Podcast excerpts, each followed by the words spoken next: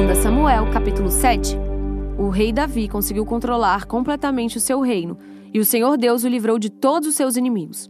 Um dia Davi disse ao profeta Natã: Veja só, aqui estou eu, morando numa casa revestida de madeira de cedro, enquanto a arca da aliança está guardada numa barraca. Natã respondeu: Faça tudo o que quiser, porque o Senhor Deus está com você. Mas naquela noite o Senhor disse a Natã: Vai e diga ao meu servo Davi que eu mandei dizer o seguinte: Não é você a pessoa que deve construir um templo para eu morar nele. Desde que tirei do Egito o povo de Israel e até hoje, eu não tenho morado em nenhum templo. Tenho viajado morando numa barraca. Em todas as minhas viagens com o povo de Israel, nunca perguntei aos líderes que escolhi por que razão eles não construíram para mim um templo revestido de cedro. Portanto, diga ao meu servo Davi que eu, o Senhor Todo-Poderoso, digo o seguinte: Eu tirei você do trabalho de cuidar de ovelhas nos campos, para que governasse o meu povo de Israel. Estive com você em todos os lugares por onde tem ido, e conforme você foi avançando, eu defendi de todos os seus inimigos. Eu farei com que você seja famoso, tão famoso quanto os maiores líderes do mundo. Escolhi um lugar para o meu povo de Israel e o fiz morar ali, onde eles viverão em paz. Desde que entraram nesta terra, eles têm sido atacados por povos violentos, mas isso não acontecerá mais. Eu prometo que livrarei você de todos os seus inimigos e que lhe darei descendentes. E quando você morrer e for sepultado ao lado dos seus antepassados, eu colocarei um dos seus filhos como rei e tornarei forte o reino dele. Será ele quem construirá um templo para mim, e eu farei com que os seus descendentes governem para sempre. Eu serei o pai dele, e ele será meu filho. Quando ele errar, eu castigarei como um pai castiga seu filho. Porém, não retirarei dele o meu amor, como fiz com Saul, para que você pudesse ser rei. Você sempre terá descendentes, e eu farei com que o seu reino dure para sempre, e a sua descendência real nunca terminará. E Natã contou a Davi tudo o que Deus lhe havia revelado. O rei Davi entrou na barraca, sentou-se e orou assim: Ó oh Senhor, meu Deus, eu não mereço tudo o que fizeste por mim no passado, e a minha família também não merece. E como se as bênçãos do passado ainda fossem poucas, agora estás fazendo promessas a respeito dos meus descendentes no futuro. E deixaste um homem ver isso. Ó Senhor, meu Deus, o que mais posso te dizer? Tu me conheces, pois sou teu servo. Era o teu desejo e propósito fazer isso. E tu me deixaste saber de todas essas grandes coisas. Como és grande, ó Senhor nosso Deus! Não há ninguém igual a ti. Como temos ouvido dizer, somente tu és Deus, não existe outro. Não há nenhuma outra nação na terra como o teu povo de Israel, que libertaste para te ser o teu próprio povo. Tu te tornaste famoso e fizeste grandes e maravilhosas coisas por eles. Tu libertastes o teu povo do Egito e expulsastes as outras nações e os seus deuses conforme o teu povo ia avançando. Ó Senhor, tu fizeste com que o teu povo de Israel fosse teu para sempre e te tornaste o seu Deus. E agora, ó Senhor, nosso Deus, Confirma a promessa que fizeste a meu respeito e a respeito da minha família, e cumpre o que disseste que ia acontecer. A tua fama será grande, e para sempre as pessoas dirão: O Senhor Todo-Poderoso é o Deus de Israel. E tu farás com que sempre haja reis entre os meus descendentes. Senhor Todo-Poderoso, Deus de Israel, eu tenho coragem para te fazer esta oração porque revelaste a mim, teu servo, que farás com que os meus descendentes sejam reis. E mais, tu, ó Senhor, me fizeste essa maravilhosa promessa, e as tuas promessas sempre se cumprem porque tu és Deus. Eu te peço agora que abençoes os meus descendentes para que eles continuem a ter sempre a tua proteção. Tu, ó Senhor, meu Deus, prometeste isso, que a tua bênção esteja com os meus descendentes para sempre. 2 Samuel, capítulo 8. Algum tempo depois, Davi atacou os filisteus, derrotou-os e acabou com o poder deles naquela região. Ele também derrotou os Moabitas, fez com que se deitassem no chão, mediu-os com uma corda e matou dois terços deles. Assim os Moabitas se tornavam escravos de Davi e lhe pagavam impostos. Então Davi atacou o rei de Zoba, Adadezer, filho de Reobe, quando este foi tomar de novo as terras que ficam perto do rio Eufrates. Davi prendeu 1.700 cavaleiros de Adadezer e 20 mil dos seus soldados da infantaria. Também aleijou os cavalos que puxavam os carros, deixando o cavalo somente para cem carros. Os sírios de Damasco foram socorrer a Dadezer, e Davi matou 22 mil deles. Em seguida, colocou acampamentos militares na terra deles. Davi os dominou, e eles lhe pagavam impostos. O Senhor Deus fez com que Davi fosse vitorioso em todos os lugares que ia. Davi tomou dos oficiais de Adadezer os escudos de ouro que eles usavam e os levou para Jerusalém. Também levou uma grande quantidade de bronze da cidade de Betá e Berotai, que eram governadas por Adadezer. O rei Toi, da cidade de Amate, soube que Davi tinha derrotado todo o exército de Adadezer. Então enviou o seu filho Jorão para cumprimentar Davi e para lhe dar parabéns por ter vencido Adadezer. Acontece que Toi havia lutado muitas vezes contra Adadezer. Jorão levou para Davi objetos feitos de prata, de ouro e de bronze. E o rei Davi os separou para serem usados na adoração ao Senhor, juntamente com a prata e o ouro que havia tomado dos povos que havia conquistado, isto é, os Edomitas, os Moabitas, os Amonitas, os Filisteus e os Amalequitas. E fez a mesma coisa com parte do que havia tirado de Adadezer. Davi se tornou ainda mais famoso quando voltou depois de ter matado 18 mil Edomitas no Vale do Sal. Ele colocou acampamentos militares em todo o país de Edom e dominou o povo dali. O Senhor Deus fez com que Davi fosse vitorioso em todos os lugares aonde ia. Davi governou todo o povo de Israel e fez com que eles fossem sempre tratados com igualdade e justiça. Joabe, cuja mãe era Zeruia, comandava o seu exército. Josafá, filho de Ailude, era o conselheiro do rei. Zadok, filho de Aitube, e Aimeleque, filho de Abiatar, eram sacerdotes. Zeraías era o escrivão. Benaías, filho de Joiada, era o chefe dos queretitas e dos peletitas e os filhos de Davi eram sacerdotes. Daniel, capítulo 4. O rei Nabucodonosor mandou aos povos de todas as nações, raças e línguas a seguinte mensagem: Felicidade e paz para todos. Quero que todos saibam dos maravilhosos milagres que o Deus Altíssimo fez em meu favor. Grandes são os seus milagres e as coisas que ele fez são espantosas, pois ele é o Rei eterno e reinará para sempre. E continuou: Eu, Nabucodonosor, vivia sossegado no meu palácio e tudo ia muito bem. Mas certa noite tive um sonho que me deixou preocupado. Enquanto dormia, ideias e visões horrorosas tomaram conta de mim. Por isso mandei chamar todos os sábios da Babilônia para que eles me explicassem o sonho.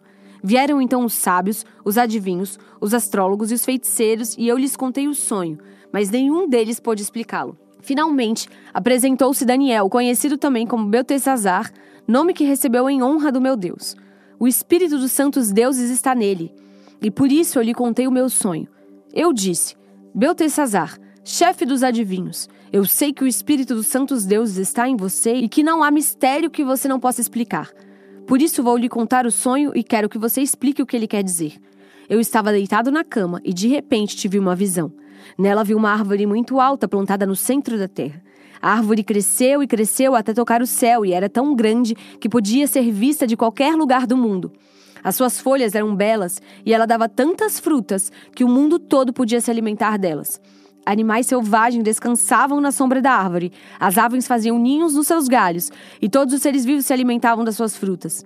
Eu ainda estava sonhando quando, de repente, vi um anjo vigia que descia do céu e dizia em voz muito alta: Derrubem a árvore! Cortem os seus galhos, tirem as folhas e joguem fora as frutas. Espantem os animais que estão descansando na sua sombra e as aves que estão nos seus galhos. Mas deixem ficar o toco e as suas raízes e o amarrem com correntes de ferro e de bronze, no meio do capim bravo, no campo. Assim o sereno cairá sobre este toco, esse homem, e ele comerá capim como os animais. Ele perderá o juízo e começará a pensar como animal. Sete anos viverá assim. Esta é a sentença dada pelos anjos, pelos anjos vigias do céu, a fim de que todos saibam que o Deus Altíssimo domina todos os reinos do mundo. Ele dá esses reinos a quem quer, mesmo aos mais humildes de todos os homens. E Nabucodonosor terminou dizendo: Foi esse o sonho que eu tive, e nenhum dos meus sábios pôde me explicar o que ele quer dizer. Mas você, Beltesazar, pôde dar a explicação, porque o Espírito dos Santos Deus está em você. Portanto, explique o que o sonho quer dizer. Ao ouvir isso, Daniel, também conhecido como Beltesazar, ficou espantado e por alguns instantes não sabia o que pensar. O rei lhe disse: Beltesazar, não se preocupe com o sonho nem com o que ele quer dizer. Mas Daniel respondeu: Ó oh, rei, quem dera que o sonho e a sua mensagem não fossem a respeito do Senhor, mas a respeito dos seus inimigos. O Senhor viu uma árvore que cresceu e cresceu até tocar o céu, e que era tão grande que podia ser vista de qualquer lugar do mundo, e ela dava tantas frutas que o mundo todo podia alimentar delas. Animais selvagens descansavam na sombra da árvore e as aves faziam ninhos nos seus galhos. Aquela árvore, ó Rei, é o Senhor, pois o Senhor se tornou poderoso E o seu poder aumentou tanto que chegou até o céu, e o seu domínio se estendeu pelo mundo inteiro. E o Senhor viu também um anjo vigia descendo do céu e dizendo: Derrubem a árvore e quebrem todos os seus galhos, mas deixem ficar o toco e as suas raízes, e o amarrem com correntes de ferro e de bronze, para que fique no meio do capim bravo, no campo. Assim o sereno cairá sobre este homem, e ele terá de comer o que os animais comem. Sete anos ele viverá assim. E Daniel continuou: E agora vou dar a explicação. Este sonho trata da sentença do Deus Altíssimo contra o Senhor, ó Rei. O Senhor será expulso do meio dos seres humanos e ficará morando com os animais selvagens. O Senhor comerá capim como os bois, dormirá ao ar livre e ficará molhado pelo sereno. Isso durará sete anos, até que o Senhor reconheça que o Deus Altíssimo domina todos os reinos do mundo e coloca como rei o homem que ele quer. A ordem do anjo para que deixassem ficar o toco da árvore com as raízes quer dizer que o Senhor será rei de novo, mas só quando confessar que Deus domina o mundo inteiro. Ó rei, aceite o meu conselho. Deixe de pecar e faça o que é certo. Acabe com as suas maldades e ajude os pobres. Assim, talvez o Senhor possa continuar a viver em paz e felicidade. E de fato, tudo isso aconteceu com o rei Nabucodonosor. Doze meses mais tarde, ele estava passeando no terraço de seu palácio, na cidade de Babilônia, e disse: Como é grande a cidade de Babilônia! Com o meu grande poder, eu a construí para ser a capital do meu reino, a fim de mostrar a todos a minha grandeza e a minha glória. O rei ainda estava falando quando veio uma voz do céu que disse: Preste atenção, rei Nabucodonosor. Este reino não é mais seu. Você será expulso do meio dos seres humanos, ficará morando com os animais selvagens e comerá capim como os bois. Isso durará sete anos, até que você reconheça que o Deus Altíssimo domina todos os reinos do mundo e coloca como rei quem ele quer. Naquele mesmo instante, cumpriu-se a sentença contra Nabucodonosor. Ele foi expulso do meio dos seres humanos e começou a comer capim como os bois. Dormia ao ar livre e ficava molhado pelo sereno. O seu cabelo ficou comprido, parecido com penas de águias, e as suas unhas crescendo tanto que pareciam garras de um gavião.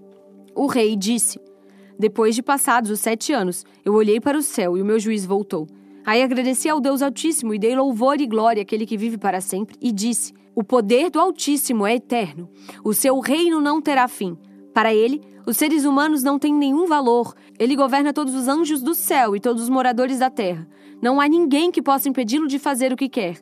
Não há ninguém que possa obrigá-lo a explicar o que faz. Logo que o meu juízo voltou, continuou Nabucodonosor, eu recebi outra vez a minha honra, a minha majestade e a glória do meu reino. Os meus conselheiros e as altas autoridades do meu governo me receberam de volta. Fui rei de novo, com mais poder do que antes. Portanto, eu, o rei Nabucodonosor, agradeço ao rei do céu e lhe dou louvor e glória. Tudo o que ele faz é certo e justo. Ele pode humilhar qualquer pessoa orgulhosa. Marcos, capítulo 3, versículo 20. Quando Jesus foi para casa, uma grande multidão se ajuntou de novo, e era tanta gente que ele e os discípulos não tinham tempo nem para comer.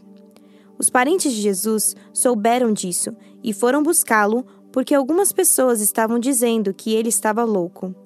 Alguns mestres da lei, que tinham vindo de Jerusalém, diziam: Ele está dominado por Beuzebu, o chefe dos demônios. É Beuzebu que dá poder a este homem para expulsar demônios.